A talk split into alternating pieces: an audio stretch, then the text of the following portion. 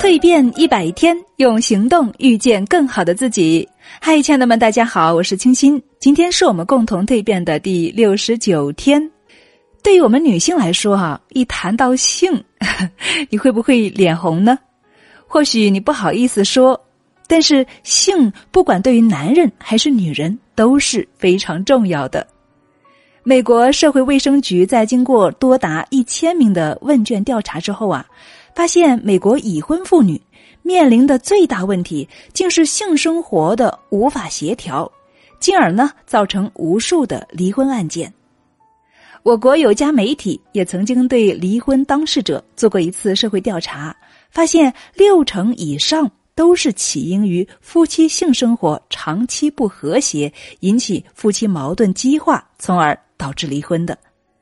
那么，夫妻的性生活从某种意义上来说，是他们婚姻状况的晴雨表，成为夫妻关系的润滑剂了。很多的夫妻啊，白天吵架，矛盾丛生，但是到了夜里呢，一切问题都在床上化为乌有了。我们中国有句古话哈，“夫妻床头吵架床尾和”，那么形象的描述了夫妻之间成功的进行性调节的过程。那对于我们内敛、羞涩、谈性色变的东方女性来说呢，怎么样才能够有自己的性魅力呢？今天啊，我们就来一起分享女性不可或缺的性魅力，可不要害羞哦。好，那我们分享的内容呢，主要有为什么我们会厌烦和抗拒伴侣对我们的亲密要求？